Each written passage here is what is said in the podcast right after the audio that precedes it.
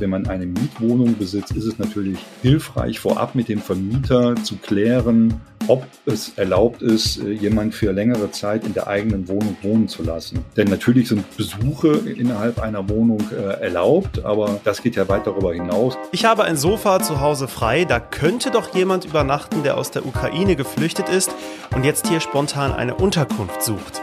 Das klingt einfach, ist es aber leider nicht. Was ihr bei solchen Hilfsangeboten beachten müsst, hört ihr heute hier im Podcast. Rheinische Post Aufwacher. News aus NRW und dem Rest der Welt. Heute mit mir, Florian Pustlauk. Schön, dass ihr dabei seid. Später hier im Aufwacher geht es auch um unsere kleinen Brauereien in NRW, jetzt nicht diese großen Konzerne, sondern genau diese kleinen Biermarken, die einfach zu vielen Regionen dazugehören und die weiter stark bedroht sind durch die Corona-Pandemie. Und jetzt könnte die Politik helfen. Das später also hier im Aufwacher und wir freuen uns weiter über eure Bewertungen in den Podcast-Apps dieser Welt. Ganz einfach, zum Beispiel bei Spotify. Da könnt ihr mit einem Klick Sterne verteilen. Wir fangen erstmal an mit den Meldungen aus der Landeshauptstadt von meinen Kollegen von Antenne Düsseldorf. Hallo. Hallo Florian und schönen guten Morgen, liebe Aufwacher-Community. Ich bin Philipp Klees und das sind einige unserer Düsseldorf-Themen an diesem Mittwoch, über die wir heute auch immer wieder im Radio berichten werden. Es soll bald deutlich weniger E-Scooter auf den Düsseldorfer Straßen geben als noch im vergangenen Jahr. Die Verleihfirmen müssen deswegen jetzt neue Genehmigungen beantragen. Außerdem müssen sie in Zukunft eine höhere Gebühr pro Fahrzeug bezahlen. Sie steigt in der Innenstadt zum Beispiel von 20 auf 50 Euro. Maximal 8400 E-Scooter dürfen in Düsseldorf noch zum Verleih angeboten werden. Das sind über 4000 weniger als im vergangenen Sommer. Die Firmen dürfen sich jetzt bis Anfang April um freie Plätze bewerben. Die Stadt stellt danach Genehmigungen aus, die von Ostern bis Jahresende gelten. Düsseldorf wird dabei in Zonen aufgeteilt. 1800 Roller dürfen nur noch in der Innenstadt stehen, knapp 5000 in den großen Wohnvierteln drumherum, der Rest in den Außenbezirken. Für nächstes Jahr wird es dann eine neue Ausschreibung geben. Der Krieg in der Ukraine sorgt scheinbar hier bei uns in Düsseldorf leider auch für kriminelle Machenschaften. Die Caritas berichtet von mehreren Betrugsversuchen in unserer Stadt. Dabei würden vermeintliche Mitarbeitende an den Haustüren Geld für Opfer aus der Ukraine sammeln. Eine Sprecherin der Düsseldorfer Caritas betont, dass der Verband mit dieser Sammlung in keinem Zusammenhang steht. Sie rät in diesem Fall dringend davon ab, Geld an der Haustüre zu geben. Wer Geld spendet, sollte sich außerdem grundsätzlich immer einen Ausweis zeigen lassen. Geldspenden für die Ukraine sind auch bei der Caritas online oder per Überweisung möglich. Wer weitere Hinweise zu Betrugsversuchen geben kann, sollte sich an die Geschäftsstelle des Verbandes oder die Polizei wenden. Auch am kommenden Wochenende wird Düsseldorf wieder zur Demo-Stadt. Heißt, wir müssen uns wieder auf gesperrte Straßen und ausgefallene Busse und Bahnen der Rheinbahn einstellen. Laut Polizei rechnen die Gegner der Corona-Maßnahmen in Deutschland diesmal mit rund 3500 Demonstranten. Am letzten Wochenende waren rund 10.000 Menschen in der Innenstadt auf den Beinen für Frieden in der Ukraine, gegen die Corona-Maßnahmen in Deutschland, für Frauenrechte, gegen die Impfpflicht und gegen die AfD. Das hatte zu reichlich Verkehrsbehinderungen geführt. Von Derendorf bis Bilk waren zumindest teilweise etliche Straßen dicht.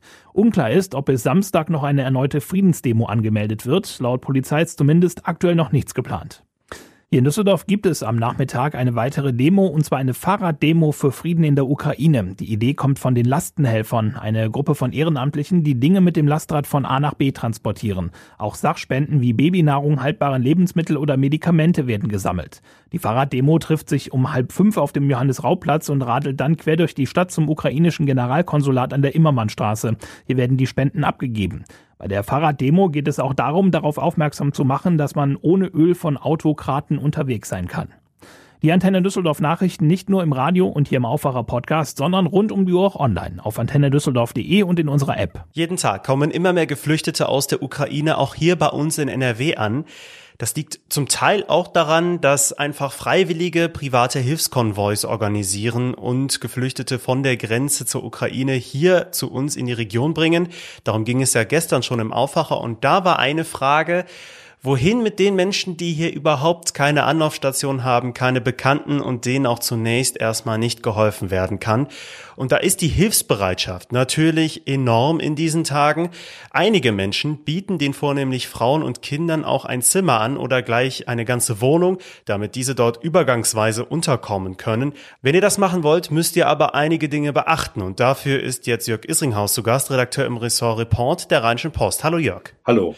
Ich habe da auch schon mal ganz kurz mal drüber nachgedacht. Ich habe hier theoretisch auch ein Sofa frei. Da könnte ja auch jemand, der sonst keine Unterkunft findet, spontan übernachten. Kann denn prinzipiell jeder und jede einfach eine private Unterkunft anbieten? Prinzipiell ja, das ist gar kein Problem. Das ist jedem freigestellt äh, und das muss auch jeder für sich selbst entscheiden. Und das hängt natürlich davon ab, was für räumliche Voraussetzungen derjenige mitbringt. Also beispielsweise, ob er eine große Wohnung hat oder auch ein eigenes Haus. Grundsätzlich ist es natürlich einfacher, wenn jemand ein Haus hat, weil bei einer Mietwohnung äh, muss natürlich vorab einiges geklärt werden. Okay, also ganz spontan geht das nicht. An wen können sich die Menschen denn wenden, die definitiv jemanden aufnehmen wollen? Also da gibt es verschiedene Möglichkeiten. Zum einen äh, verschiedene Internetplattformen, auf denen man seine Hilfe anbieten kann und auch ein Zimmer oder eine, eine Wohnung anbieten kann. Da muss man zum Beispiel nennen die Internetplattform Unterkunft-ukraine.de oder eleanor.network. Das sind solche Adressen. Und der offizielle Weg läuft dann sicher über die kommunalen Ausländerbehörden der jeweiligen Städte. Dort werden die Flüchtlinge registriert. Das kann aber allerdings noch ein bisschen dauern, denn sie werden ja über die Landeserstaufnahmeeinrichtung in Bochum verteilt und äh, das kann dann schon einige Tage bis zu einigen Wochen dauern, bis dann jeweils Flüchtlinge in den Städten angekommen sind. Okay, und wenn dann eine geflüchtete Person vorübergehend zu mir zieht, muss ich das irgendwo offiziell anmelden? Also prinzipiell nicht. Denn Ukrainer, die einen biometrischen Pass besitzen, die benötigen ja auch kein Visum. Die dürfen äh, zunächst mal 90 Tage hier äh, bei uns bleiben, ohne dass sie sich irgendwo registrieren müssen. Und dieser Aufenthalt wird auch noch mal kurzfristig dann um weitere 90 Tage verlängert. Wer kein Visum hat, beziehungsweise wer, wer keinen biometrischen Pass hat, der muss sich registrieren lassen. Bei den Ausländerbehörden beziehungsweise bei der Landeserstaufnahmeeinrichtung habe ich ja gerade schon gesagt, die werden dann verteilt auf die einzelnen Kommunen. Und wenn man dann über diesen Weg jemanden findet, dem man, wie gesagt, mit einer, mit einer Wohnung, mit einem Zimmer helfen kann, dann ist derjenige ja schon registriert. Wenn man eine Mietwohnung besitzt, ist es natürlich hilfreich, vorab mit dem Vermieter zu klären, ob es erlaubt ist, äh, jemand für längere Zeit in der eigenen Wohnung wohnen zu lassen. Denn natürlich sind Besuche innerhalb einer Wohnung äh, erlaubt, aber das geht ja weit darüber hinaus. Da hat man ja quasi jemanden zur Untermiete und das muss einfach vorab abgeklärt werden. Es empfiehlt sich zumindest. Da kann Menschlichkeit also sogar am Kleingedruckten im Mietvertrag scheitern. Naja gut, bekommen die Geflüchteten denn zusätzliche finanzielle Unterstützung, um hier dann auch leben zu können? Also da muss man auch wiederum unterscheiden unter äh, denjenigen, die äh, mit einem biometrischen Pass hier hinkommen, sich also erstmal nicht registrieren lassen, also sozusagen kein Visum haben da ist das so, dass innerhalb der ersten drei Monate eigentlich keine Leistungen zustehen. Allerdings gibt es da auch Ausnahmen, und zwar sogenannte Überbrückungsleistungen. Die muss man beim Sozialamt anmelden und äh, dann kriegt man für mindestens einen Monat einen Kostenzuschuss für Essen, Kleidung, für medizinische Notversorgung, aber auch für die Unterkunft. Und wenn es sich um Härtefälle handelt, und das ist wahrscheinlich äh, in diesem Fall oft gegeben, dann kann, können diese Überbrückungsleistungen auch länger bezahlt werden. Danach, nach diesen drei Monaten, äh, haben diese Flüchtlinge dann Anspruch auf Sozialleistungen. Ganz anders verhält es sich bei Menschen, die jetzt ohne Visum hier rüberkommen und registriert werden. Die bekommen dann eine Aufenthaltserlaubnis, die gilt für zunächst für ein Jahr und kann dann auch äh, bis auf drei Jahre verlängert werden. Und denen stehen von Anfang an Leistungen zu nach dem Asylbewerberleistungsgesetz. Die dürfen auch arbeiten, wenn sie denn vermittelt werden können. Und denen steht auch ein gewisses medizinisches medizinisches Versorgungsangebot äh, zur Verfügung, zumindest in den ersten 18 Monaten. Das ist zwar eingeschränkt, deckt aber dann doch schon einiges ab. Es sind ja vor allem Frauen mit ihren Kindern, die auf der Flucht sind und natürlich auch mit traumatischen Erfahrungen zu kämpfen haben. Brauchen Sie da nicht auch weitere Unterstützung, zum Beispiel durch Psychologen? Ja, auch das ist ein Punkt, über den man sich sicher im Klaren sein muss, wenn man Flüchtlinge aufnimmt. Viele von denen haben schreckliche Erfahrungen durchgemacht, sind traumatisiert, müssen das Erlebte irgendwie verarbeiten. Das ist sicher nicht einfach, zumal ja auch noch äh, die sprachliche Barriere dazukommt. Das heißt, sie können die sich nicht so öffnen, wie es vielleicht möglich ist. Und natürlich steht denen auch äh, eine psychosoziale Betreuung, Beratung zu. Und ich glaube, man wendet sich da am besten an die Sozialämter oder an die Ausländerbehörde, um da äh, entsprechende medizinischen Leistungen zu vermitteln. Ich habe ja auch gerade erklärt, dass es ihnen auch äh, von Rechts wegen zusteht, dass sie also ein eingeschränktes medizinisches Versorgungsangebot durchaus nutzen dürfen. Okay, selbst wenn jetzt alle Grundlagen erfüllt sind und so weiter, dann geht es ja auch darum, Wie lange bleiben diese Menschen überhaupt? Sollte man das gleich von Beginn an absprechen? Absolut. Das sollte man auf jeden Fall tun. Äh, zum einen äh, sollte man ihnen klar machen, wie lange man so ein äh, Zimmer oder eine Wohnung zur Verfügung stellen muss. Zum anderen muss man ja auch wissen, wie lange diejenigen planen, hier zu bleiben. Klären sollte man im Vorfeld auch unbedingt äh, den Aufenthaltsstatus. Also wollen diejenigen äh, mit Visum hier sein, also mit ihrem biometrischen Pass, oder lassen sie sich registrieren bei der Landeserstaufnahmeeinrichtung,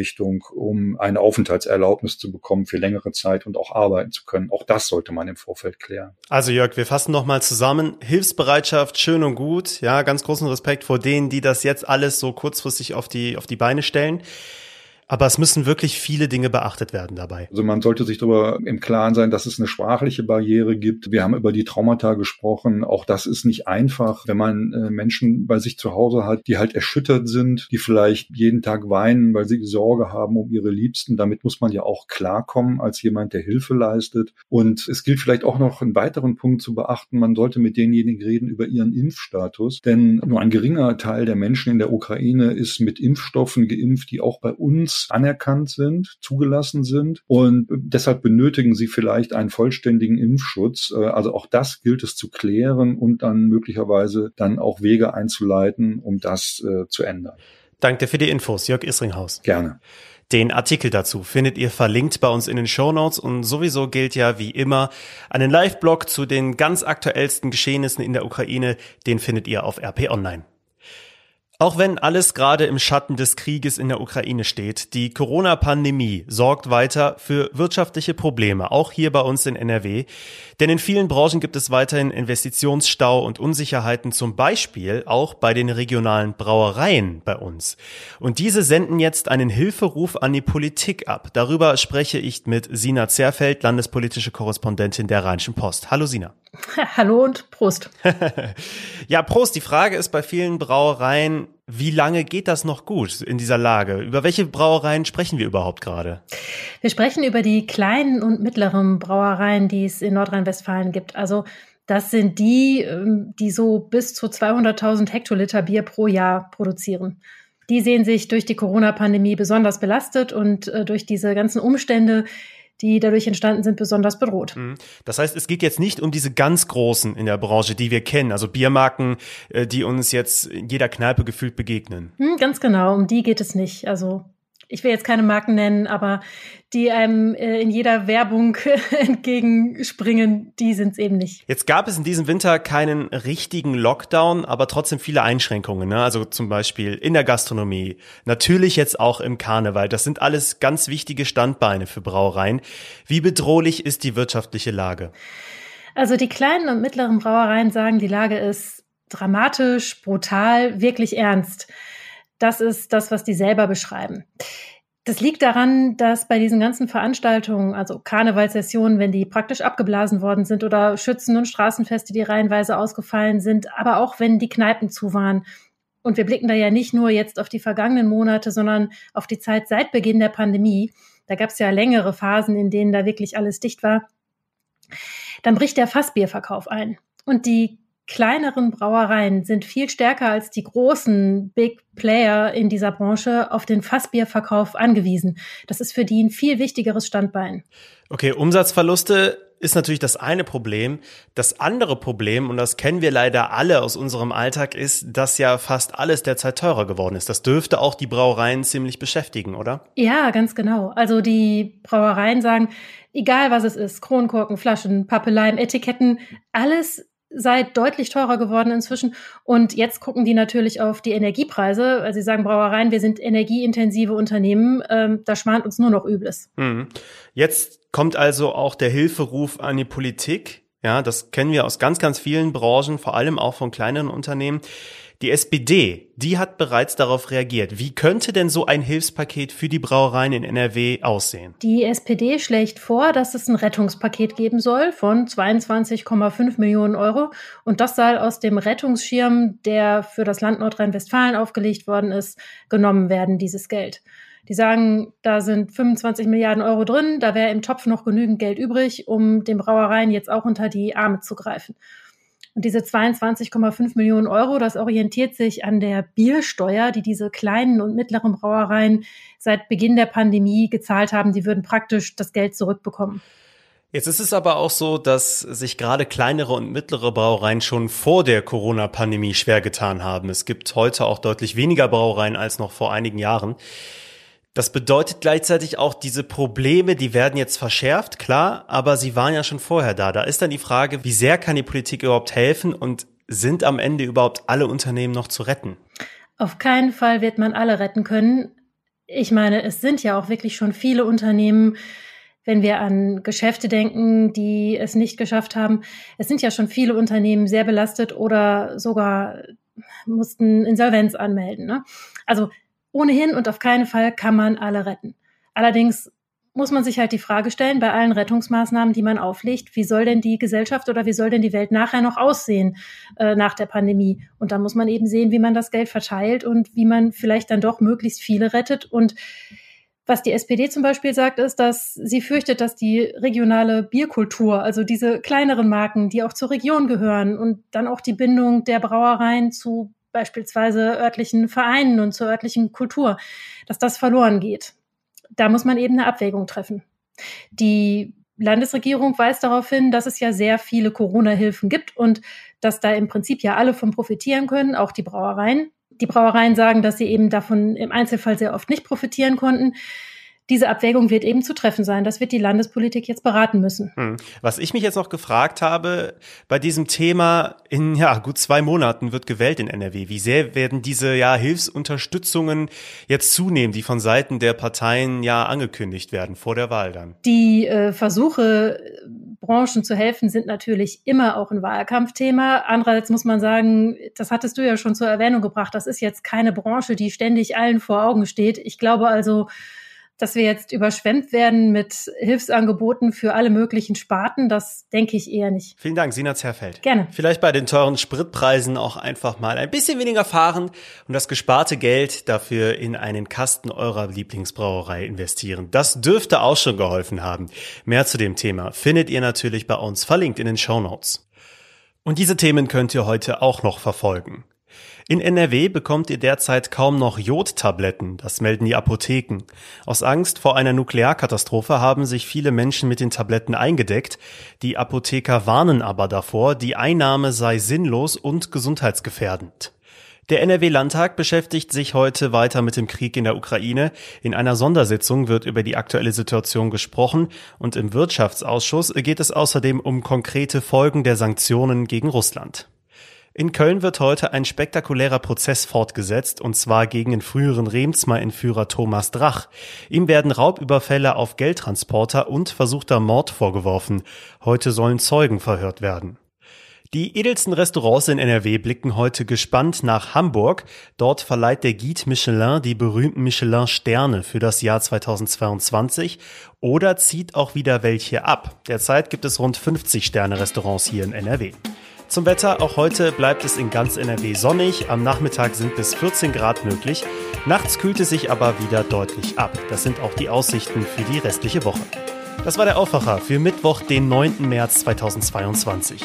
Ich bin Florian Pustlock, ich wünsche euch jetzt noch einen schönen Tag. Macht's gut. Mehr Nachrichten aus NRW gibt's jederzeit auf RP Online. rp-online.de